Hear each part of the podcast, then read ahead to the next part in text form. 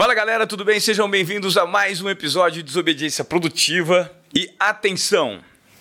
Muita gente está esperando esse podcast, inclusive eu estava na fila para conseguir uma entrevista com esse cara, que é um fenômeno de comunicação, de transformação e um fenômeno financeiro, porque ele passou a ser a referência para muita gente. Livros, podcasts, conteúdos digitais, palestras, eventos. Para onde você olha, relacionado a finanças, existe um selo do primo rico, do Tiago Negro. Sim, ele está aqui comigo hoje. E nós vamos ter a oportunidade de conversar com ele nos Obediência Produtiva já no primeiro momento de 2021. Um ano que promete ser um ano de muita transformação para as pessoas, para os empresários, para os empreendedores, para os investidores e para você que está nos ouvindo. Afinal, o que vem pela frente em 2021? Eu estou de frente com esse cara hoje, que tem uma magia especial, um encantamento é, em tudo que faz. É um prazer receber você aqui, Primo Rico. Tudo bem? Tudo ótimo. Que isso, o prazer é meu. É, tô, tô me sentindo honrado de estar aqui. Pô, puta experiência legal. Eu sou fazão aqui, o microfone. e tô muito feliz. Espero que eu possa fazer umas coisas legais hoje aí para você, para sua galera. Legal. Vamos falar muito sobre o que vem por aí em 2021, né? Porque você é um cara que, desde o primeiro dia do ano, é, entra como referência para muitas pessoas no que, do que diz respeito a planejamento, programação, investimento. E eu, eu quero abordar nesse papo contigo, Thiago, hoje, não só a sua expertise relacionada a finanças, mas eu também eu quero entender o fenômeno por trás do Thiago Negro. Como uhum. você virou esse foguete do Elon Musk e que já atingiu a estratosfera? Quero entender como você montou essa máquina em volta de você. Mas para começar, 2021 como as pessoas devem investir o dinheiro? Caramba, pô, quer começar com a história. É, bom, vamos lá. É, eu, eu, eu geralmente percebo que as pessoas elas fazem uma pergunta errada quando, quando elas querem saber exatamente essa resposta, né? Tipo, como investir meu dinheiro, o que fazer com meu dinheiro. E eu acho que uma boa pergunta para se fazer é o que você está fazendo com o seu dinheiro, né? Porque é, não faz sentido, assim, é, eu, eu não vou te recomendar uma coisa que eu não faria com o meu dinheiro. Então, acho que a, a melhor pergunta é a pergunta que é, cria uma relação de interesse mútuo em que a gente está alinhado. Ou seja, é o que eu chamo de skin the game. Né? É, se eu falar sobre um investimento que eu não faço, eu não tenho pele em risco para falar sobre isso. E eu tenho pele em risco para falar sobre onde está aplicado o meu dinheiro. A minha opinião está onde o meu dinheiro está alocado. Então, o que eu, Thiago, faço? Né? É, primeiro, quando eu vou buscar informação, eu geralmente busco informação com as pessoas que estão investindo dinheiro de verdade, não só teorizando sobre o que fazer. Né? Então, eu me considero uma pessoa que compartilha o que eu faço. Né? E não apenas teorias. Em cima do que eu faço, eu tenho uma metodologia que eu utilizo para aplicar meu dinheiro, que eu chamo simplesmente de arca. É, é, isso aqui tem uma inspiração na Bíblia, porque na história de Noé, ele, ele construiu uma arca para salvá-lo daquele grande dilúvio que viria. Né? E eu falei, poxa, é, isso aqui é a tradução exata do que eu imagino para uma carteira de investimentos. Aí você tem uma arca que te prepare para grandes dilúvios. E, e o motivo disso vem de uma grande referência para mim, que é Warren Buffett. Warren Buffett ele diz que você nunca pode perder dinheiro. Essa é a regra número um dele. E a regra número dois é nunca esqueça a primeira regra. E eu nunca esqueço de fato essa regra. E isso significa matematicamente que você perder pouco dinheiro durante as crises te faz ganhar mais dinheiro no longo prazo, matematicamente falando. Porque se eu tenho 100 mil reais e eu perco 50%, agora eu tenho 50 mil. Só que para eu recuperar esse dinheiro, eu preciso ter uma rentabilidade de 100%. Logo, quanto mais eu perco, mais difícil é recuperar. Então, o segredo está em perder pouco nas grandes crises. É, com o Covid, foi um grande exemplo disso. Que a bolsa caiu 50%, eu caí muito menos, e quando a bolsa voltou, eu ganhei muito dinheiro. Então 2020 foi potencialmente o ano que eu mais ganhei dinheiro na minha vida, porque eu perdi muito pouco dinheiro durante uma crise. Eu esperei durante muito tempo o alinhamento de eu ter dinheiro e eu ter uma grande crise.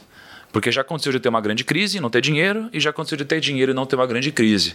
E eu acho que essas duas coisas juntas, com preparação, te fazem ganhar muito. Então, dito isso, eu precisava construir a minha arca de investimentos. E eu tenho a minha arca construída para 2021. A minha arca ela é construída da seguinte forma. Né? Imagina que se eu tiver algum furo na minha arca, meu barco vai afundar. Então eu não posso ter um furo. Então, o 25% da minha arca eu considero que são as ações e negócios. Então, 25% do meu dinheiro está em ações e negócios. É, 25% está em real estate, em fundos imobiliários, em mercado imobiliário. 25% está em caixa, que seria renda fixa. E 25% está em ativos internacionais. Eu tenho essa alocação porque ações e negócios é o que, se você olhar na lista da Forbes, as pessoas mais ricas da história têm. Sem exceção, todos têm negócios, investiram em negócios ou são herdeiros de negócios. Então eu tenho negócios através da bolsa de valores. Né? Real estate, porque todos eles também têm algum pezinho em imóveis. E imóvel é algo escasso, não dá para fazer mais terra. E as pessoas não param de nascer. Por outro lado, eu preciso ter caixa, porque quando eu tenho grandes crises, eu mantenho a minha sanidade mental quando eu vejo o dinheiro caindo, e eu tenho caixa para aproveitar oportunidades. E eu tenho ativos internacionais, que seriam investimentos no exterior, criptomoedas, etc., para que eu possa me blindar do dólar. Porque o dólar, poxa, fazia tempo, né? A gente nunca imaginou que ele iria para dois reais lá atrás. Eu lembro de ter viajado uma vez com dólar um para um, isso era incrível. Depois ele foi para dois, foi para três, foi para quatro, foi para cinco, quase seis. E, cara, nunca, no, no mandato presidencial aqui no Brasil, a gente teve quatro anos com o dólar fechando abaixo do que ele abriu. Então eu preciso ter alguma parcela no exterior. Então eu realmente não sei o que vai acontecer em 2021, mas eu sei que eu estou preparado para o que acontecer, porque eu tenho uma arca construída. Quando a gente tem uma crise, as ações caem. E eu pego o meu caixa e eu realoco e compro mais ações. Perfeito. Quando o mercado sobe muito, as minhas ações sobem muito. Eu tiro um pouco disso e coloco em caixa. Então eu não sei o que vai acontecer, mas eu estou preparado para o cenário que aparecer. Agora eu quero entender um pouco do ponto de vista do lado humano do Thiago Negro. Uhum. Cara, você é um cara que tem uma história muito inspiradora e talvez isso complementa todo o seu conhecimento em relação a finanças. Você é o cara que era garçom do Outback. Eu é, em 2019 tive a oportunidade de te conhecer de perto, porque você me convidou para participar de um evento no Ibirapuera. E para todo comunicador, ver aquele tipo de interação com 20 mil pessoas no ginásio do Ibirapuera, que para mim, né, eu frequentei muitas vezes lá porque aquilo é um templo do esporte. Uhum. Então, um templo do esporte na capital paulista se transformar num templo em que um guru de finanças gera uma sinergia absurda com 20 mil pessoas. Cara, é, quando eu te vi no palco, a associação que eu fiz foi um, um astro de rock, né? um cantor, um, um superstar, que estava falando sobre finanças. Só que o curioso de tudo isso, cara, é que você veio de baixo e que você tem, assim, eu tô de frente com você, você é um cara simples, você usa roupa simples, você se comporta de forma simples. E eu queria que você me falasse um pouquinho dessa, dessa, dessa trajetória. Como surgiu? Desde o momento que você era garçom, como você foi percebendo que você tinha potencial para se transformar no que você transformou hoje? Uhum. Pô, essa é uma longa história, né? É, eu acho que eu, eu, eu, não, eu não tinha clareza de que eu ia me tornar ou do que eu gostaria de fato é, de me tornar, é, porque as minhas vontades foram mudando ao longo do tempo. É, ontem eu falei algo sobre sonho numa live que eu fiz e a questão é que os sonhos mudam, né? Então, eu acho que às vezes aquele papo de você precisa ter um grande sonho e perseguir ele ao longo da sua vida e tal, nem sempre ele é verdade, porque, poxa, quando eu era pequeno eu já tive vários sonhos, já quis ser jogador de futebol, já quis trabalhar com videogame, e eu tinha esses sonhos. Mas hoje eu faço o que eu amo fazer, então os sonhos eles podem mudar e, e, e para melhor, né? Então eu, eu, não tive essa clareza de propósito que as pessoas sempre dizem ao longo da minha jornada. E hoje eu tenho, mas eu também uh, tenho a convicção que isso pode mudar e eu tô legal com isso. Só que quando eu comecei é, a minha jornada, eu era um cara que eu gostava muito do mercado financeiro, é, mas eu não sabia o que era o mercado financeiro como eu sei hoje. Eu amava o que os filmes me passavam que era o mercado financeiro. Era aquela ideia de ficar rico rápido, de você ganhar muito dinheiro. É, um dos problemas que eu trabalhei na minha vida e continuo trabalhando é, é a ganância. Tá? É, as duas vezes que eu perdi na minha vida, eu perdi porque eu fui ganancioso. Então, esse é um problema que eu tenho conscientemente e que eu trabalho ele da melhor forma possível. Né? Eu sei que isso existe, eu preciso trabalhar esse problema dentro de mim. E por outro lado, isso foi talvez um pouco do que me chamou a atenção no mercado financeiro, uma possibilidade de ganhar dinheiro rápido né, de ficar rico, de ter liberdade. E eu vim de uma família boa, que me deu muito amor, que me deu escola, que me deu educação, que me proporcionou muitas coisas. Só que eu queria as coisas muito rápido. Eu sempre fui um cara muito impaciente. Você está com que idade hoje? 30. 30. Tô com cara, 30 você tá anos. com 30 anos, Thiago. Tô com 30 anos, cara. Caramba, cara. É. E, pô, você tá com um cara mais novo que eu, né, cara? Não, o mercado mas- financeiro acabou comigo. Esse cabelo branco É, o mercado financeiro acabou pô. comigo. É, só que eu, eu tive. Então eu tive esse sonho de entrar no mercado financeiro. Eu achava que estava no mercado financeiro. Meus pais me deram 5 mil reais quando eu comecei. Eu peguei esse dinheiro, eu fui investir na bolsa e eu quebrei, né? Só que eu quebrei porque eu não sabia o que eu estava fazendo. Eu, eu tinha uma visão do que era o mercado financeiro. E era uma visão errada, né? Porque nos filmes você vê qualquer cara de terno ganhando milhões de reais do nada, né? E, e não é assim na realidade. Na realidade é exatamente o oposto, né? É uma construção, é longo prazo, é constância, é disciplina, é totalmente Isso a gente está falando de que ano? Você falou quando você recebeu os 5 mil reais dos seus pais, na época que você trabalhava como garçom, 12 anos atrás, cara, a gente está em 2020, 21, 2020. Então, cara, vai de 2008, 8, 2009, por aí. 2008, 2009 ali. Tá. Por aí. Um pouquinho antes, na verdade. E eu lembro que eu fui investir, não sabia o que estava fazendo e perdi tudo. Só que aí aqui veio um momento de aprendizado, porque as pessoas elas erram na vida várias vezes e isso é comum, né? Só que lidar bem com o erro é raro. É, e geralmente a gente lida da pior forma possível. É, eu acredito que eu lidei bem, porque eu usei isso como uma, uma, uma motivação para o estudo. Então eu fui estudar, eu, eu, eu fui atrás de, de conteúdo, fui atrás de material, estudei sobre mercado financeiro e na jornada eu me apaixonei pelo mercado financeiro, mas por um novo mercado financeiro, não o que eu imaginava que ele era antes, né? E aqui eu tomei a decisão de trabalhar no mercado. Só que eu tinha alguns empecilhos. Eu era muito novo, eu não tinha relacionamento é, com pessoas ricas, por exemplo, eu não tinha dinheiro, Você era desconhecido, eu era enfim. desconhecido, eu eu estava entrando na faculdade, então era um momento difícil. Mas ainda assim eu queria tudo muito rápido. As pessoas estavam na fase das festas da faculdade, eu estava querendo trabalhar rápido, eu queria entrar no mercado financeiro, eu tinha colocado isso na cabeça. E aí eu comecei a fazer entrevista em todos os bancos de investimentos que você pode imaginar. Né? Tá.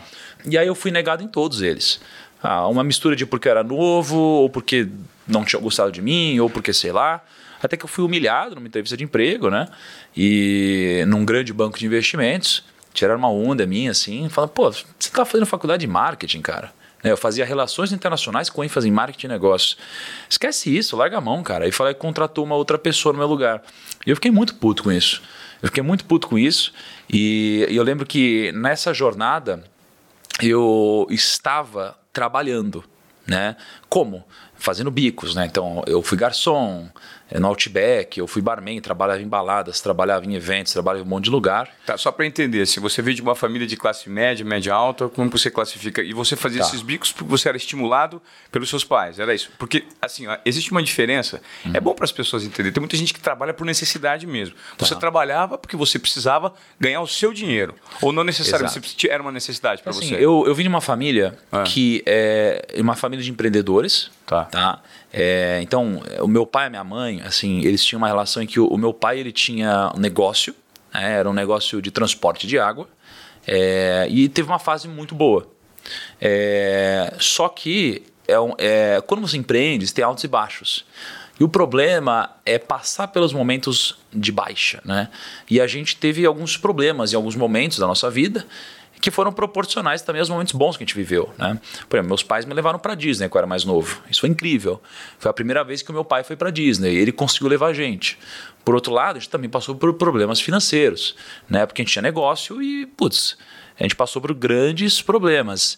E, e aqui a gente é, viveu meio que uma vida de muita é, prosperidade, mas às vezes de muita dificuldade. Então, assim, quando você está dentro da dificuldade apenas, essa vira a sua realidade. Quando você está dentro de algo muito bom e de repente vem uma dificuldade, você cria um parâmetro muito grande. Então eu vivi altos e baixos na infância. Tá. Mas mesmo assim eu sempre tive um bom estudo, sempre tive segurança na minha vida. Sim, uma formação, uma É. Formação uma legal. formação legal né, de Tá. educação. Só que é, eu precisava do meu dinheiro mesmo. Eu precisava fazer meu dinheiro. Meus pais estavam pagando a faculdade para mim. E eles começaram a pagar na faculdade, e aí depois eu absorvi isso e eu continuei pagando a minha faculdade. Né? Então acabou acontecendo uma curva em que os meus pais eles pô, investiram muito em mim e no meu irmão, né? começaram a decair um pouco. e a gente começou a crescer. Então a gente começou a absorver algumas coisas e contribuir na família. Tá, você tem, vocês são em dois? dois Somos em dois. Você e um irmão. Exatamente. Mais novo que você? O irmão mais novo, de quatro anos mais novo que eu. Tá. Né? Tem 26.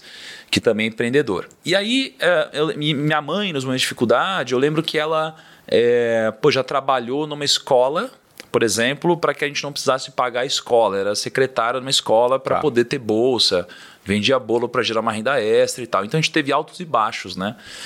Talvez por uma série de motivos, porque eu queria meu dinheiro, porque eu não queria passar por algumas coisas.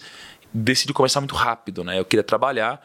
Eu não, eu, eu, eu gostava de festa, eu gostava desse tipo de coisa, mas eu era mais atraído pelo mundo dos negócios. Eu era mais atraído por, por crescer, eu era competitivo, né? E eu sempre fui competitivo em, em tudo que eu fiz, assim. E a minha infância foi muito pautada em videogame. Eu gostava muito de videogame, então eu era muito competitivo no videogame, tudo que eu fazia. E eu comecei a trabalhar cedo, né? Eu fui garçom, fiz um monte de coisa, fiz bico, trabalhei na empresa do meu pai quando eu tinha 15 anos, para mais alguns anos, trabalhei em outras empresas. Aí eu fui headhunter é, na Michael Page, eu contratava gerente de banco para Santander, olha que loucura isso. Que legal. Eu tirava do Itaú e levava para Santander e tal. E aí, paralelo, eu fazia as entrevistas e eu não passava em nenhuma. E aí eu fui, tomei essa esse baque na entrevista porrada. que me humilharam na entrevista.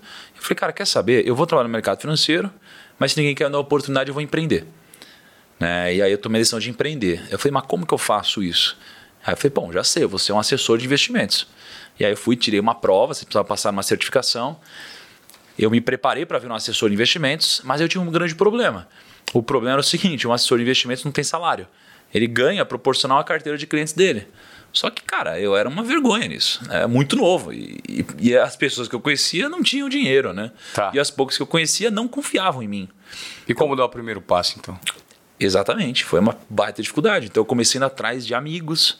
Pô, aí eu peguei um primeiro amigo que tinha mil reais investidos aqui, é peanuts, assim, é para poder ganhar dinheiro nesse mercado. E eu fui aos poucos, eu peguei outro amigo de mil reais, mil reais, mil reais. Eu tinha um carro que meu pai tinha me dado, meus pais tinham me dado. Eu vendi o carro, né, pra, e, e continuei fazendo bico. Então eu precisei fazer isso para sobreviver aí os primeiros dois anos, talvez, nesse mercado. E eu, eu, eu, fiz um estudo de quanto eu ganhei como assessor de investimentos. Né? Então eu tenho ano a ano. E no primeiro ano eu ganhei 232 reais por mês. Essa foi a média que eu ganhei. Só que se for descontar quanto eu gastava para comer, carro, etc., já não dava, né? Então foi muito difícil o primeiro ano. Fui aprendendo, melhorou um pouco no segundo ano. Devo ter feito algo em torno de quase 2 mil reais por mês de receita bruta. Isso a gente está falando de quanto tempo atrás? Isso daqui foi mais ou menos em 2010, 2011. Tá. Né? E eu estava ganhando uns dois mil reais e tal. E aí eu comecei a aprender, comecei a ganhar um dinheirinho, né? Dois mil, três mil e tal. Até que eu tinha um cliente que tinha um, um amigo que queria muito trabalhar no mercado financeiro. E aí ele falou assim: Porra, Thiago, eu tenho um amigo que quer muito trabalhar no mercado. Você não quer contratar ele? Eu falei, cara, como contratar? Não tenho nem dinheiro para sobreviver. Não estou nem buscando, nem pensando nisso. E eu não tinha a cabeça ainda de negócios. E eu era empreendedor que não pensava como empreendedor, eu pensava como um salário. O dinheiro que entrava mensalmente era um salário para mim. E eu falei, pô, deixa eu conversar com ele. A gente marcou um almoço. Esse menino chamava Henrique, né? Esse amigo, esse menino que queria trabalhar no mercado, chamava Henrique. E aí, ahn, esse meu amigo disse o seguinte: Pô, o Henrique quer muito trabalhar no mercado, Thiago. E eu falei, mas eu não tenho dinheiro. O que, que você faz? Ele falou, pô, eu aperto parafuso na Mercedes. Então ele trabalhava em São Bernardo, montava caminhão, apertava parafuso de caminhão, para-choque de caminhão. Muito doido. Eu falei, cara, se, se era difícil para mim, imagina para você. Tipo, você não, não tem nenhum relacionamento, nada disso e tal. E nenhuma base de mercado. Como que você trabalharia, né? Ele falou, cara, eu quero muito, muito, muito, muito. Eu falei, pô, você mora em São Bernardo, a gente tá aqui em São Paulo, na Paulista na época. Quanto que você gasta para vir para cá? Aí ele falou, ah, com comida e transporte eu gasto 500 reais. Eu falei, meu, eu tenho 500 reais para te pagar. Você topa? Ele falou, eu topo. Eu falei, então beleza. Aí largou o trabalho dele lá, veio trabalhar junto comigo, ganhando 500 reais. E aqui a gente começou o que seria o futuro da nossa empresa. Né? O Henrique virou esse meu primeiro, entre aspas, funcionário. Com o passar do tempo, a gente começou a contratar outras pessoas, outras pessoas, outras pessoas, outras pessoas. A gente começou a investir no negócio. Nessa época, a gente era assessor de investimentos dentro de um outro escritório. E aí eu chamei o Henrique e tomamos uma decisão de abrir o nosso próprio escritório. Tá. Empreender mesmo, na veia. Empreender mesmo. Então, assim, eu tinha um acordo nesse escritório em que eu gerava uma receita com os meus clientes e eu ficava com um percentual disso, que era um rebate, né? Eu e o Henrique saímos e montamos o nosso escritório. Então a gente foi trabalhar num coworking. E aqui a gente começou a expandir mais.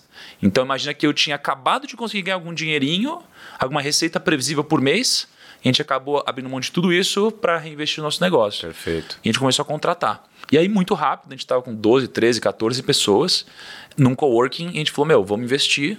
E a gente pegou um escritório na Paulista. E, e aqui o Henrique já não era mais aquele Henrique que apertava parafuso, era outro Henrique, era o Henrique gestor, sócio e tal.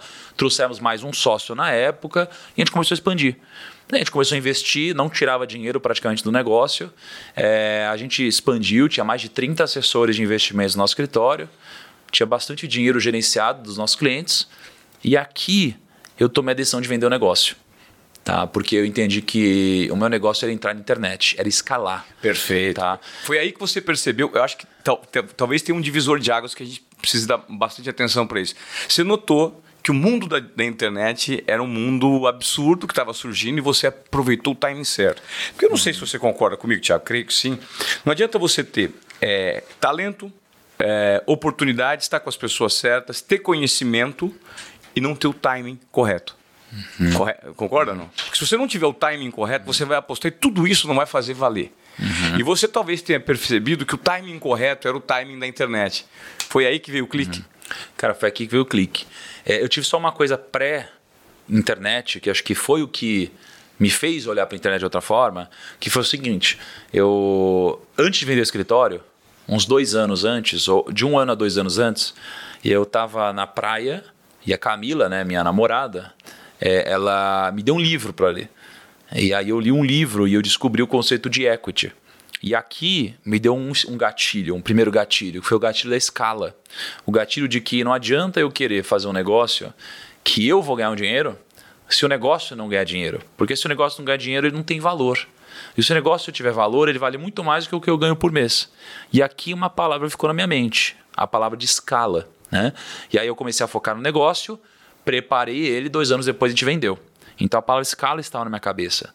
E quando a gente vendeu, era uma mistura de equity, atingir minha liberdade financeira, e uma mistura de como que eu faço para ter mais escala.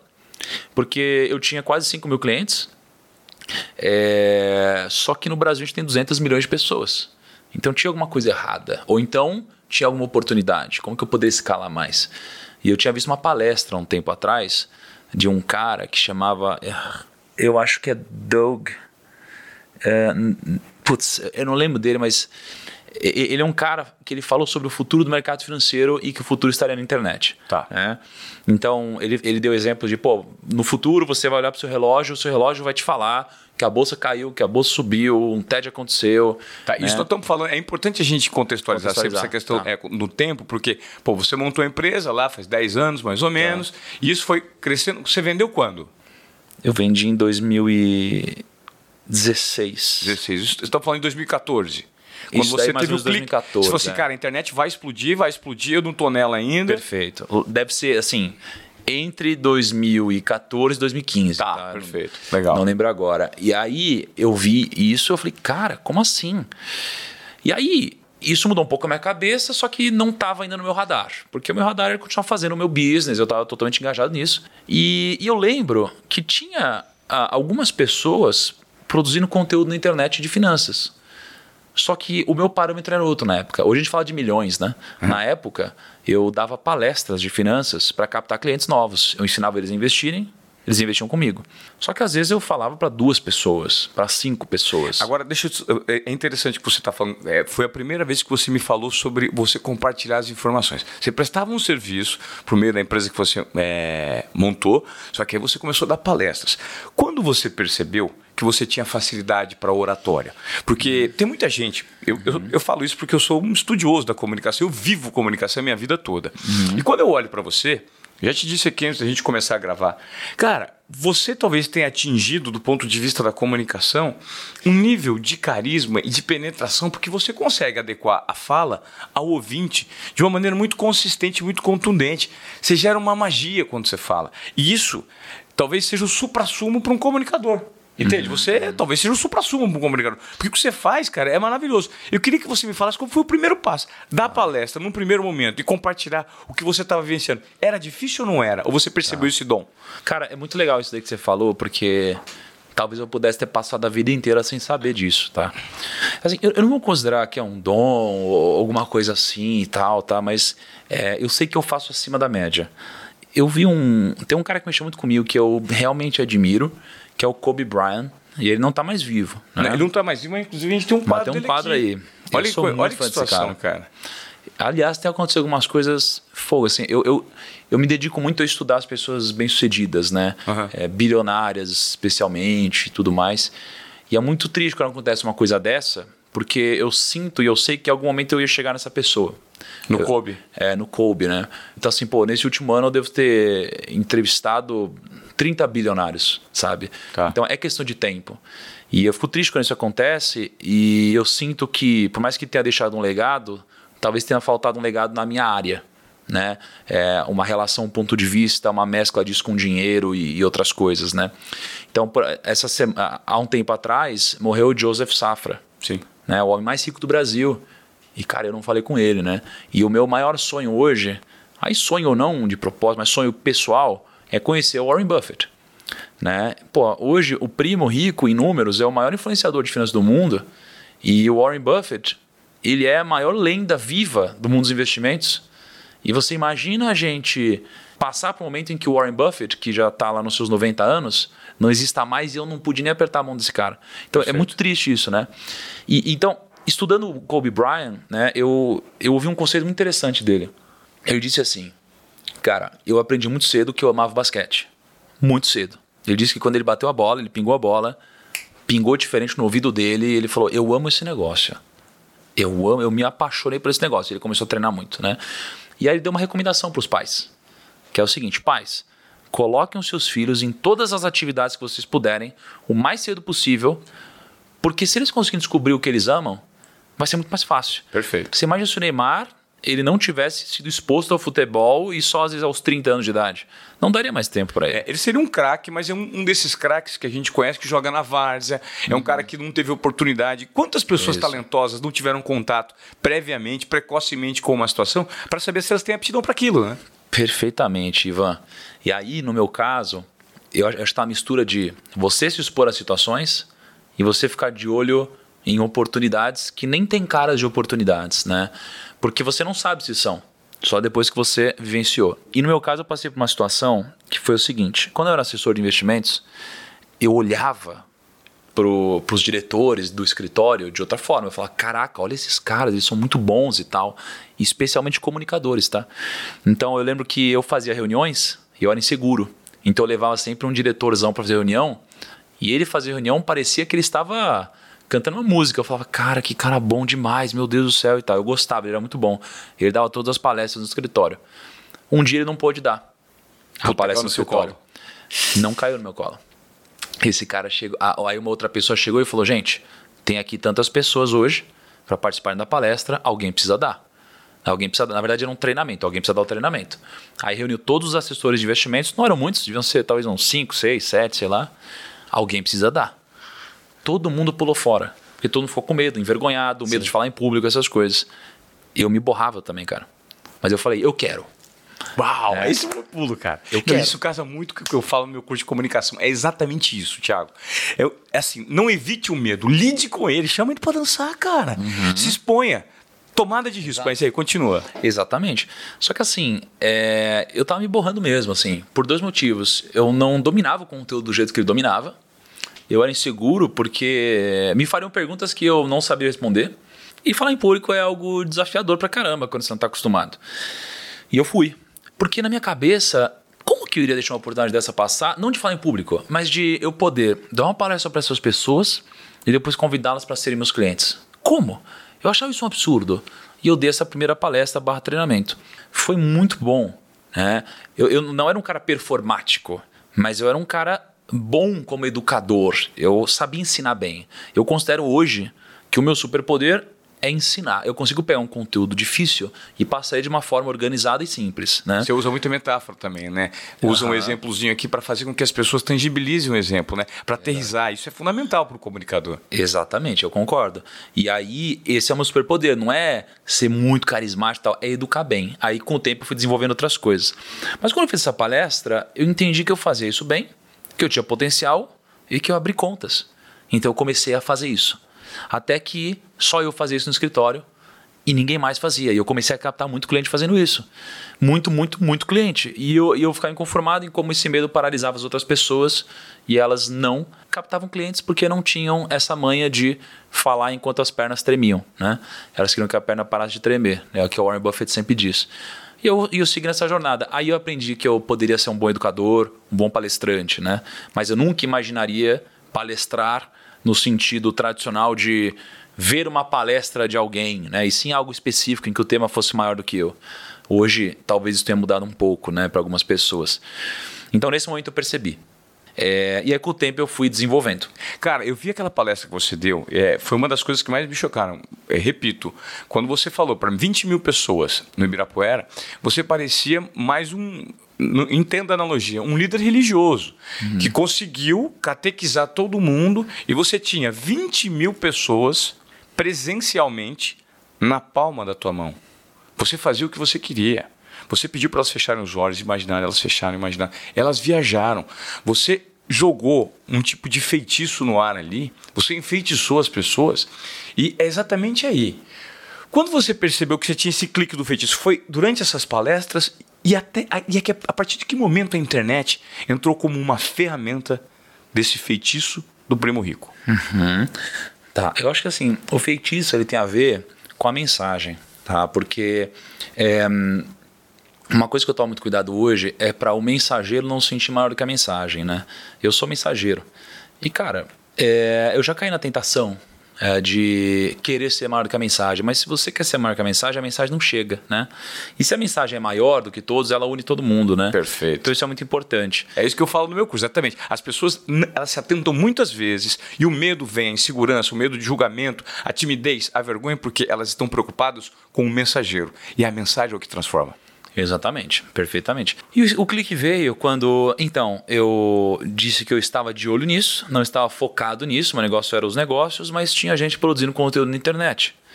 E aí um amigo chegou e falou assim: Nossa, eu, eu vendi um curso digital aqui. É um cara de finanças. Eu falei, mas como assim você vendeu um curso digital? Ele falou, não, eu vendi aqui. Eu falei, as pessoas pagam para ter um negócio na internet?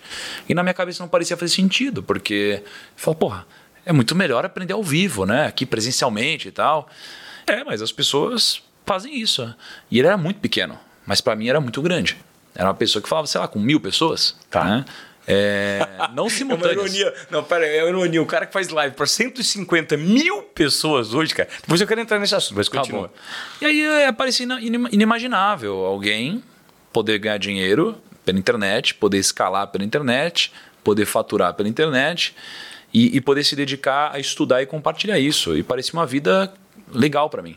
E nesse ponto, eu pensei que isso daí poderia ser uma oportunidade. Mas a gente tem uma dificuldade de imaginar o que ainda não aconteceu, né? Então, eu não imaginava o que não tinha acontecido ainda. Eu imaginava em, caraca, imagina se eu conseguisse chegar onde esse cara chegou. E esse cara e outras pessoas estavam na faixa de 5 mil inscritos no YouTube, tá. 10 mil inscritos no YouTube, em finanças. Não existia ainda esse segmento. Esse segmento em finanças, né? Ele começou a ser criado aos poucos, né? E, e, e, nessa época eu, eu já tinha site, eu produzia artigos, né? Eu, meu, eu, eu lembro que eu botava meu time para produzir artigo, construir site, é, enfim, eu já estava preparando a minha cabeça. E aí eu comecei a produzir conteúdo no YouTube. Né? É, mas antes disso, aliás, eu comecei a produzir conteúdo no meu blog. Eu criei um blog, né? Tá. Ninguém nunca deve ter lido esse blog. E é, era um blog de previdência privada. Era o que de fato eu acreditava. Por quê? Porque olha esse racional. O investidor, o investimento mais popular das pessoas hoje no Brasil é a poupança. E o segundo investimento mais popular é a previdência privada. Só que você tirar de poupança e colocar no outro investimento vai te tirar um retorno muito menor do que você tirar de uma previdência, porque a maioria é muito ruim no Brasil mesmo, e colocar numa melhor. Então eu falei, não tem ninguém falando sobre previdência, é o segundo investimento mais popular, eu vou falar sobre isso. E aqui eu tive muito aprendizado, porque eu fiquei quatro meses produzindo conteúdo de previdência e ninguém assistia. E eu achava que o erro era eu. Mas o erro era o contexto. Aqui tem um aprendizado legal na internet. É, mais importante do que o conteúdo é o contexto. Tá? Então, quando você pega o bom contexto, que geralmente é um assunto que está bombando, é um assunto que as pessoas se interessam, aí sim você consegue. Tá? Então você tem que usar o contexto para entregar o conteúdo. Né? E, e, e, o contexto não era previdência, o contexto era tesouro direto na época. Perfeito. E aí eu comecei a produzir conteúdo sobre tesouro direto. E aí eu, aconteceu o inimaginável. Eu me esforçava muito, fazia milhares de ligações, até pagava para a gente ter cinco pessoas numa palestra presencial. Caramba. E aí no digital, eu fiz uma live. Não foi a primeira, fiz várias, né? E eu tive quase 32 pessoas ao vivo no YouTube. e eu fui dormir. 32. 32 pessoas. E eu fui dormir. E quando eu acordei, tinham quase 102 visualizações. Eu falei, cara, eu não tô acreditando nisso. 102 pessoas. Na minha cabeça, que não era cabeça de internet, eu imaginava 102 pessoas em pé assistindo. Eu falei, cara, eu encontrei. Olha isso. E aí eu comecei a, a produzir, a acelerar. Né? Eu lembro quando eu ganhei meus primeiros 100 inscritos. Foi muito legal. Né? E aí depois lembro quando eu peguei meus primeiros mil inscritos no YouTube. Isso 16, 17? Acho que 16 para 16, acho. Tá. 16, 17, 18, 19. Eu acho que talvez começo de 17, cara. Tá. Começo de 17. É, aí eu ganhei meus primeiros mil inscritos. E eu lembro que quando a gente ganhou mil inscritos, a gente tava no escritório assim. E a gente tava esperando, sabe, os 998, 999. Aí, pô, mil, a gente comemorou, fui comer num restaurante japonês com a Camila e tal, foi super legal. Pô, mil inscritos, era muita coisa. E daí para frente, uh, começou um processo de escala e constância e aprendizado. Né? Então a gente foi produzindo, aprendendo, produzindo, aprendendo, crescendo, crescendo, crescendo. Entendi que isso daí era um negócio. Né? Então comecei a investir no negócio, comecei a trazer. Porque quando eu comecei era eu e a Camila. A Camila editava e me filmava. Com o tempo, eu contratei editores, contratei filmmaker, contratei copywriter, contratei, é, sei lá, designer, contratei tudo que você pode imaginar e a gente foi evoluindo, evoluindo, evoluindo. E, cara, e a jornada é longa. Mas a gente foi desses mil inscritos para hoje no YouTube, é quase 4 milhões e meio de inscritos no YouTube. Nossa. É, no Instagram também 4 milhões e meio. A gente tem um, um podcast também super legal. É, o seu podcast, o seu podcast, é, inclusive eu queria entrar nesse assunto, você começou a gravar podcast de uma maneira bem precoce também, você percebeu que era um nicho muito legal e você foi comprado pelo Spotify, né? Você, você é 100%, você em tese, é, fazendo uma comparação, você é o Joe Rogan do Brasil em relação a um podcast de finanças, porque o Spotify falou, colocou uma grana no Joe Rogan e colocou uma grana no Primo Rico. Então você foi se apropriando de veículos de comunicação para você ter capilaridade no mercado. E quando que você falou assim, cara, o negócio explodiu, que fugiu de todas as suas perspectivas, Thiago? Hum, quando que o nosso explodiu? Ai, caramba. Eu, eu acho que eu não tive um momento que eu percebi isso, sabe? Eu acho que ele foi acontecendo. Mas eu, eu cheguei a acreditar que o negócio tinha explodido e depois acreditar que o negócio tinha acabado. E depois acreditar que o negócio explodiu de novo, assim. Como, como assim? Não quis essa. É porque assim, eu. Pô, a gente começou a crescer. Né? E na minha cabeça inocente de como funcionava a internet. Ah, só uma perguntinha. No meio disso tudo teve o livro? Teve Aí o tá. livro também. Então, porque é interessante, porque o livro também tem uma puta de uma, uma, uma visibilidade, não foi? Cara, eu não sei dizer se ele deu visibilidade, É. se foi uma consequência disso, mas foi muito legal também, né? Então, assim, tem até história legal sobre o livro. Ah. Mas um, antes de entrar no livro, o que aconteceu foi, cara, eu achava que tinha bombado. Então a gente tava crescendo, crescendo, crescendo. Só que para mim o bombado era questão de parâmetro na época, né? Tá. Então, sei lá, a gente tinha 10 mil inscritos, 50 mil inscritos. Eu lembro que quando eu bati 100 mil inscritos, a gente fez uma festa no escritório. Cara, animal, assim, sabe? A gente fez a festa baseada no Lobo de Wall Street. Ah. Trouxe cassino, trouxe um monte de coisa. Foi muito divertido. Então, realmente eu achava que a gente tava estourado, né? Pra mim, era muito bom isso. Só que depois disso eu falei, poxa, vou, vou investir num, num estudo aqui, num curso que eu vou vender. Era o Código da Riqueza. Eu investi um milhão de reais nesse projeto, viajei o mundo, peguei uma produtora, equipe de marketing, conversei com o Prêmio Nobel, dormi uma semana na casa do CEO do Walmart da América Central, fiquei estudando a vida dele. Como é que você conseguiu esse contato? Você... Cara, esse específico foi porque o meu eh, fotógrafo na época, ele era fotógrafo da esposa do CEO do Walmart. E aí apresentou ele. Mas cada pessoa era de um jeito. Né? E, puta, mandei trilhares de e-mails e alguns eu consegui, né? Então eu gastei muito dinheiro nisso. Só que aqui eu achava que estava bombando de fato e construí um negócio incrível que nunca tinha sido construído no Brasil desse jeito, uma produção com Black Magics, com câmeras incríveis. E cara, e aí eu coloquei a venda quando eu lancei isso e eu não vendi nada. Né? Então nesse momento eu falei, fracassei. Realmente doeu, assim. Eu, eu lembro que eu chorei e tal. Foi, foi muito frustrante, porque a minha expectativa estava muito alta. Na minha expectativa era, vou fazer 10 milhões de reais. Na, na realidade foi, não fiz nada. Então a expectativa foi muito frustrada. Não é só que o negócio aconteceu. Só que aí depois disso eu também continuei, continuei e dei a volta por cima, né? É, isso é muito importante para as pessoas que estão nos ouvindo entenderem. Quando elas olham para uma pessoa como você, que se transformou numa referência nacional e mundial, porque você é o maior canal de finanças do mundo hoje, no digital. É interessante a gente olhar que você sofre, que você chora, que você perde, que você é derrotado, porque isso gera inspiração nas pessoas, porque a referência, esse cara só ganha, ele só acerta. Tudo que ele tira, pum, atira, acerta. Mira, é, atira no que viu e acerta no que não viu, dá mais certo ainda. E você também teve tropeços, cara. Isso é interessante compartilhar com as pessoas comuns que estão nos ouvindo. Uhum, é verdade, cara. É verdade mesmo. Que inspira, né, Tiago? Faz com que você total. seja humano. Sim, total. E eu acho que tem até uma coisa que você perguntou no começo da gravação, e acho que tem muito a ver com o que você acabou de falar, que é, porra, é esse fenômeno que se tornou na comunicação, eu estudo comunicação a vida inteira, e tem gente que mesmo estudando nunca conseguiu e tal. E, e não que eu seja um super fenômeno, mas eu sei que a gente tem um puta resultado. Só que tem algo que diferencia, eu acho. É a comunicação que eu exerço hoje e a comunicação que os comunicadores antigos exercem, tá?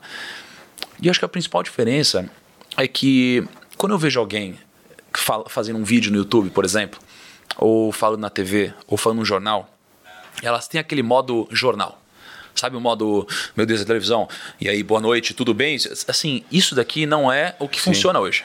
A comunicação mudou. Então hoje o que funciona é realmente a realidade. É você chorar, é você ser verdadeiro, é você falar, puta, cara, na boa. Sabe, é você falar assim, é você ser muito, muito verdadeiro. E eu peguei isso na veia. E eu sou 100% verdadeiro e, e com tudo, até com o meu dinheiro. Então eu invisto publicamente, pô. As pessoas sabem o que eu faço com o meu dinheiro. Então isso daqui me ajuda a ser um bom comunicador. Não é que eu tenha algum dom fora do comum, né? Mas aí, voltando, né? A gente estava falando sobre é, a quando sua eu ida, que tinha bombado e. É, o curso, o curso, você queria fazer 10 milhões com o curso, investiu uma milha, Sim. não deu nada, você chorou, você sofreu, você tropeçou. Sim, então aí esse foi o momento que, que eu te disse que eu percebi que estava bombando antes, aí descobri que não estava, mas também depois dei a volta por cima. Então depois também, pô, já fiz 10 milhões de reais também com isso. Então assim, é, foram altos e baixos, mas eu não tive um único momento que me fez perceber que agora tudo mudou. Foi uma construção, tá? É, mas tinha uma outra pergunta que você tinha feito, cara. É, eu tinha falado sobre a, a, a dificuldade, a, o digital, quando deu o clique, quando você começou. Eu, eu, fiz a pergunta sobre o CEO do Walmart, como você conseguiu ter acesso a essas pessoas, que você rodou o mundo ah. conhecendo pessoas. Depois eu falei sobre o sofrimento e, que, e falei também sobre o fato de você tropeçar, que isso inspira as pessoas. Pessoas de verdade perdem, são ah. derrotadas. O importante hum. não é como você cai, mas a maneira como você lida com o seu erro e o seu tropeço. Uhum, imagino sim. eu. É, não, mas, bom, acho que tinha mais alguma coisa, mas assim você falou do livro, né? Sim. O livro tem um insight interessante também. Eu pensava o seguinte: eu estou ficando muito conhecido na internet. Mas, cara, a pessoa que é muito conhecida na internet, ela tem um brand diferente. A pessoa muito conhecida na internet é um youtuber. Tá. Né? É, é, totalmente diferente. Se alguém aparece na televisão, tem um glamour diferente. No jornal, na revista, é diferente. E eu comecei uma estratégia de eu preciso ser reconhecido como putz, ele é o Thiago Negro e não o youtuber ou alguma coisa assim, ou da internet. Né? Existe de alguma forma um, é um, um, grau de branding diferente, né? de você ser um cara da internet. E aí eu falei, preciso lançar um livro. Eu não era é, grande do jeito que a gente é hoje, né? mas a gente estava conquistando nosso espaço. E eu lembro que eu queria lançar um livro, eu sentia que eu tinha força para lançar um livro e o meu público queria um livro. Né? E o processo de escrever um livro é muito gostoso porque você acaba sendo obrigado a organizar o que está na sua cabeça para explicar da melhor forma possível, né? Então meu método estava sendo organizado na época. O livro agilizou, né, acelerou esse processo. Só que eu lembro que eu mandei mensagem para editora que eu queria que me lançasse. Então eu fui, fui em algumas livrarias. Aí eu, eu olhava os livros mais vendidos e tal, falava, putz, porque eu não, não entendia nada sobre isso. Falei, ah, essa editora lançou esses livros, eu quero também ter um livro nessa editora. Eu mandei mensagem para a editora. É, e mandei outra, e outra, e outra, e me ignoraram. Não me responderam. Eu falei, ué, não acredito. Eu mandei de todas as formas que você pode imaginar de comunicação. No site, e-mail, Instagram, tudo. Não, ninguém me respondeu. Aí eu fui para a segunda editora. Não me responderam também. Aí eu fui para a terceira editora. Não me responderam também. Eu falei, caraca, meu. Ninguém quer me lançar, né? Aí eu fiz um post nos stories. É, falando, poxa, primos, queria lançar um livro aqui. Né? Que, que editora que vocês recomendam e tal. Eu fiz isso mais em tom de editoras. Eu quero lançar um livro. Alguém me chama. E uma editora me chamou, foi a HarperCollins, e foi a que me deu a oportunidade. E aí eu escrevi o Do Mil ao Milhão. Né? Eu lancei o livro do Mil ao Milhão, foi em 2018, se eu não me engano. E ele foi o livro mais vendido do ano por um autor nacional. E no outro ano também, né? nesse ano aqui, continua sendo o livro mais vendido de um autor nacional. E a gente está chegando em um milhão de cópias vendidas, só nesse Caramba, livro, né? Caramba, cara, um milhão de cópias. Exatamente. Acho que um milhão de cópias. Então, cara, isso é muita coisa, né? E o segredo desse livro, desculpa te interromper, mas o segredo desse livro talvez seja o fato de você compartilhar ali a sua pura verdade. Que é esse mesmo formato que você falou que você teve de adequação em relação às mídias digitais, que você falou, cara, o cara de TV fala assim, boa noite, o cara de TV fala assado, o outro fala assim. Você compartilhou sua verdade. Foi você que sentou e pau, bateu, Thiago, uhum. o livro? Não 100%, tá? O, o, a gente usou um, um, uma ghostwriter para fazer, tá? Só que a ghostwriter, ela, o trabalho dela eh, não é criar. É organizar. O trabalho dela é organizar o que está na sua cabeça, é extrair o que está na sua mente. Né? Perfeito. Né? Então a gente tinha um processo de sentar e conversar muitas vezes, né? De trocar muitas mensagens e tal. E aí a gente foi construir o um livro. E eu acho que o segredo do livro, né? Talvez esteja também nessa sinceridade, né? Nessa transparência que você citou.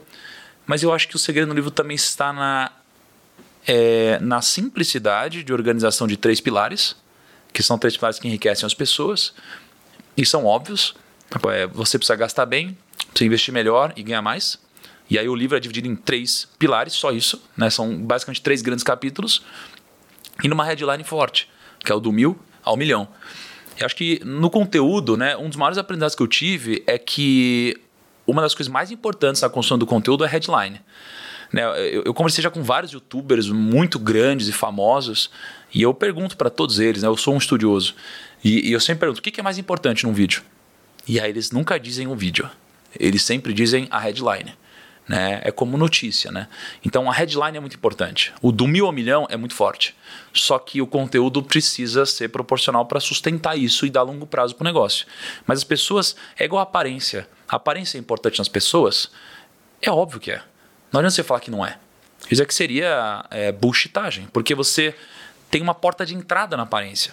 Né? Não dá para às vezes você conhecer alguém que é incrível se às vezes a aparência não te atrair. Pode ser muito mais difícil conhecer alguém. É o cartão de visita. É um cartão de visita. Porque a aparência comunica. Você comunica o corte de cabelo, sua barba, Exato. a roupa que você usa. E, e, o que é uma pena, porque o nosso tempo é limitado. Então às vezes não, às vezes não dá tempo de conhecer todo mundo, né?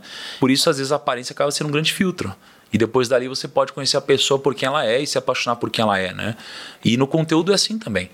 Você enxerga uma headline, você clica e o conteúdo ele te permite se apaixonar ou não, acreditar ou não, continuar assistindo ou não.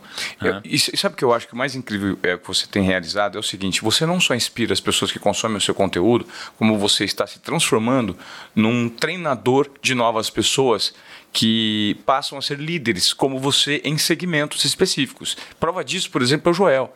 O Joel é um cara que eu conheci lá atrás também, você teve presente no Instituto Neymar Júnior, e a relação que você teve com ele, cara, você. É, eu converso com o Joel e, e ele explica que, cara, o Negro me olhou e falou assim: tem uma oportunidade aí. E você conseguiu, por meio da tua fala, gerar uma provocação tão grande, uma faísca tão grande na cabeça de uma pessoa, provocar transformação, assim, 180, por, 180 graus na vida do cara. O cara estava indo para cá, você virou, o cara foi para cá. Então, esse poder. Aí que eu falo que talvez aconteça uma magia que você talvez. Você já se deu conta. Não é só gerar transformação em quem recebe o seu conteúdo, é gerar transformação em quem pode produzir conteúdo e empoderar essas pessoas de serem fortes como você está se propondo a ser.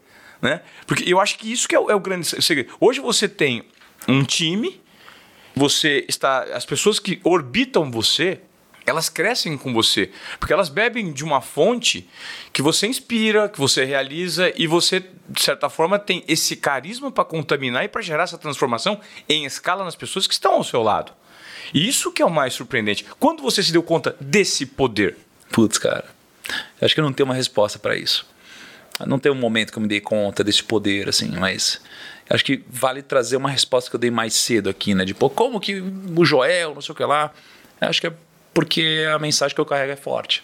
Né? Acho que é, é porque a mensagem que eu carrego é forte e eu sei contar a história. Então, assim, se a mensagem for forte e você tiver um bom storytelling, eu acho que você consegue porra, fazer coisas realmente grandiosas, né? Você consegue fazer as pessoas acordarem às 5 da manhã, né, para assistir os desafios das lives. Cara, né? se você fez, você fez quantas mil pessoas? Qual foi o seu recorde de lives? Cara, a gente bateu 150 mil pessoas simultâneas no Instagram. Na pandemia, né? É, na pandemia. Cara, quando você bateu 150 mil pessoas, eu fui chamado no, no, no, WhatsApp pelo João Pedro Paes Leme, que era um diretor da TV Globo. O João Pedro falou assim: Ivan, Ivan, você viu que coisa incrível, cara, que ele fez? E você me apresentou esse cara num restaurante um dia, que foi o dia que eu te conheci também num restaurante, uhum. né, numa churrascaria. Eu falei, cara, como é que esse cara fez isso? Você não sei, cara, mas ele, ele, ele tá mudando as regras do jogo. Uma pessoa sozinha. Não, você não é cantor sertanejo, você não tava fazendo show, você não tava bebendo, você não tava fazendo. Você tava fazendo uma live compartilhando informação. para ser. Cara, é mais uma cidade, ô Thiago. Uma cidade te olhando. E outra, fazia os caras acordarem 5 horas da manhã. Qual que foi o gatilho que você usou para fazer com que o cara levante às 4 e e fique ansioso para consumir? Cara, você não é o William Bonner, você não é o Faustão, você não é o Luciano Huck, você não é o Kobe Bryant, você é o Thiago Negro. E aí como é que você falou assim, puta, de onde veio isso, irmão? Eu acho que tem, tem certas coisas que tem uma parcela de razão e uma parcela talvez difícil de compreender, assim. É, é, assim, sabe quando um vídeo viraliza? É difícil você explicar porque um vídeo viralizou, né? Tem toneladas de livros tentando explicar porque um vídeo viraliza e como produzir vídeos que viralizam é difícil, né? É, então tem uma parcela que eu consigo explicar, uma outra parcela que eu não consigo. É, porque realmente, assim, eu sei que o trabalho que eu faço é sério, eu sei que eu sou bom no que eu faço, eu tenho metodologias boas, mas eu não sei se eu sou esse cara a ponto de conseguir 150 mil. Porque eu não sei se isso é possível, sabe? Não, não. Eu, talvez isso é, eu acho que é possível. No, Você no, fez. No sentido de que talvez tenha algum toque divino nisso, entendeu? Porque tem, tem uma parcela disso que eu acho que é inexplicável. Tá? Mas assim, o que é explicável, eu consigo dizer, é uma mistura de muitas coisas. É uma mistura de contexto, para começar. É o contexto certo. O contexto era a pandemia. É o contexto de que todo mundo estava em casa, as pessoas precisavam e queriam. E o contexto é o que eu aprendi que é mais importante que o conteúdo. O contexto era esse. As pessoas queriam fazer alguma coisa, elas queriam interagir em alguma coisa, elas queriam engajar com alguma coisa. Tanto é que quando a gente começou os desafios na pandemia, depois, cara, eu acho que eu vi o Brasil inteiro fazendo isso daí, né? E não que eu tenha começado isso, mas talvez tenha popularizado, né? Então, o contexto foi importante, a pandemia. Segundo, gatilhos. Muitos gatilhos. Muitos, muitos gatilhos.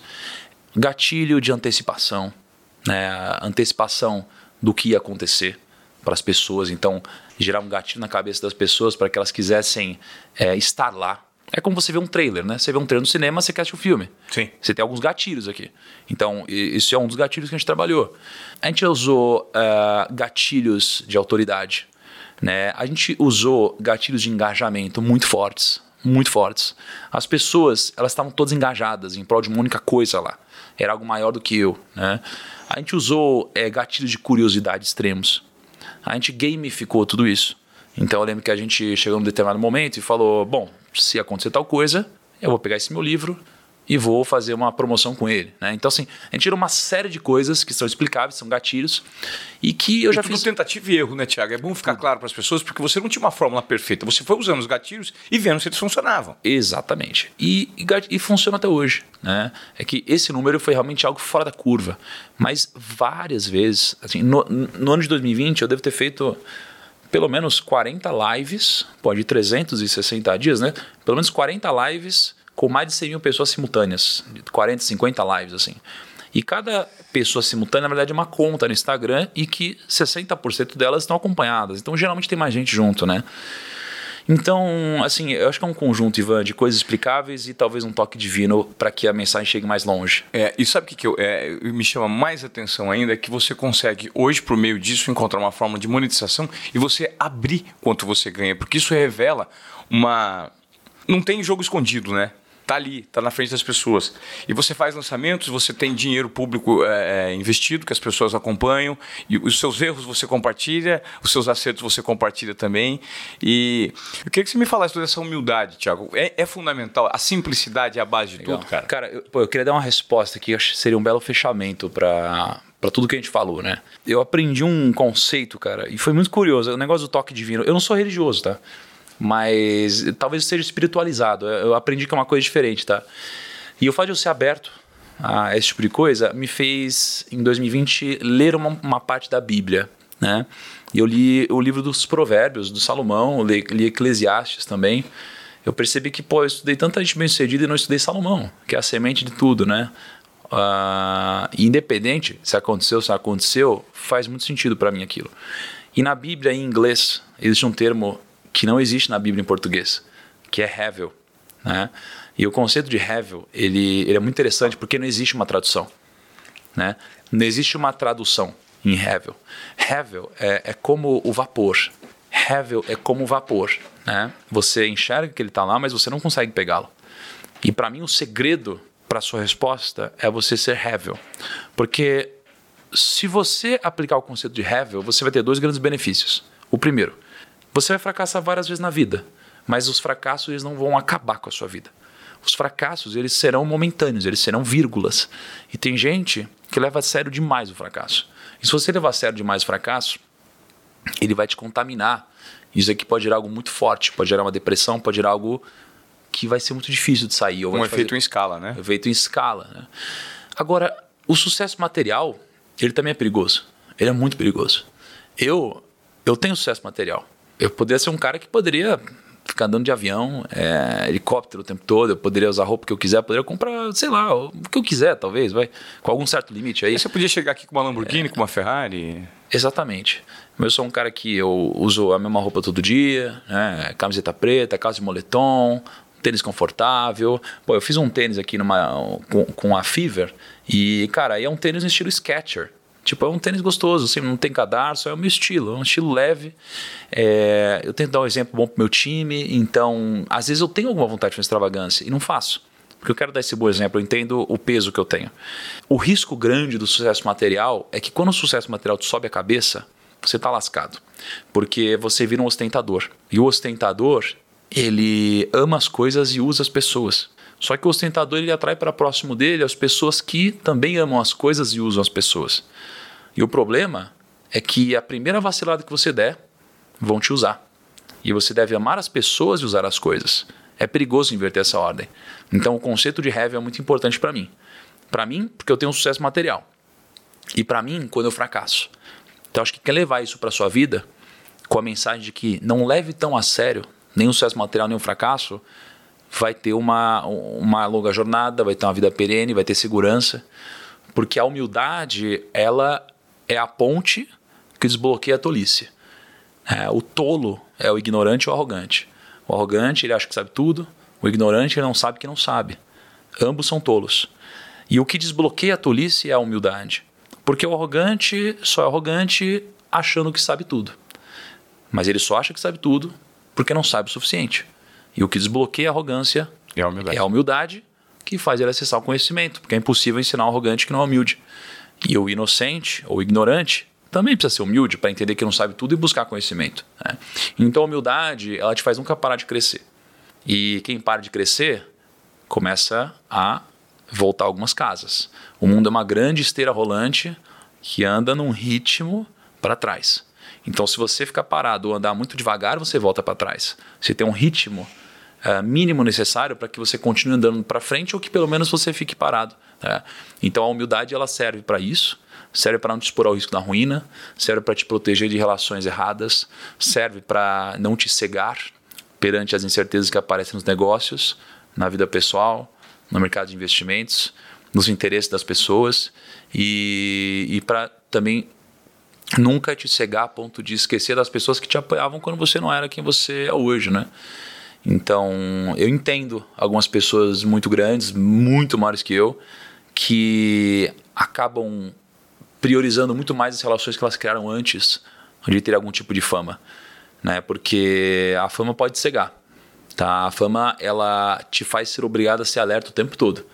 Né? E com o tempo você cria um filtro para isso. Mas acho que a humildade, ela te blinda de muita coisa, porque também tem gente que passa a querer te proteger pelo simples fato de você ser humilde e passar uma mensagem legal. Tá? Então acho que o conceito de Hevel é uma mensagem interessante que eu queria passar para a galera aqui.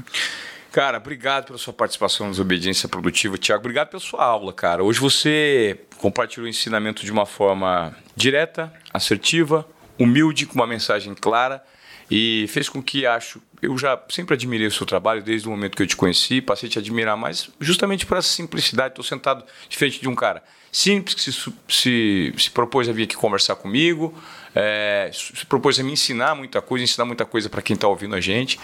E parabéns, cara. É, não parabéns pelos milhões que você tem, mas parabéns pelo valor que você faz com que as pessoas enxerguem que elas têm na vida. Eu acho que isso é, é a mensagem que mais impacta. Então, trocaria qualquer milhão que você tem pela inspiração que você gera, porque eu acho que o seu valor está aí. Pô, muito obrigado, cara. Foi uma honra participar hoje aqui. É, eu sei quando eu gostei, não gostei de uma coisa, e aqui foi muito legal. De verdade, gostei pra caramba. É, acho que o conteúdo ficou legal. Obrigado pelo convite. O carinho de todo o time aqui, os cafés que eu tomei, água com gás aqui, tudo. Obrigado mesmo. E espero que pô, você consiga fazer essa transição legal do comunicador da televisão para o comunicador geral, um cara com sucesso, espaço, relevância na internet e torço para que você tenha muito sucesso, cara. Obrigado, você está me ajudando nisso. Você é uma inspiração. Obrigado, Thiago. Valeu, Thiago Nigro no Desobediência Produtiva.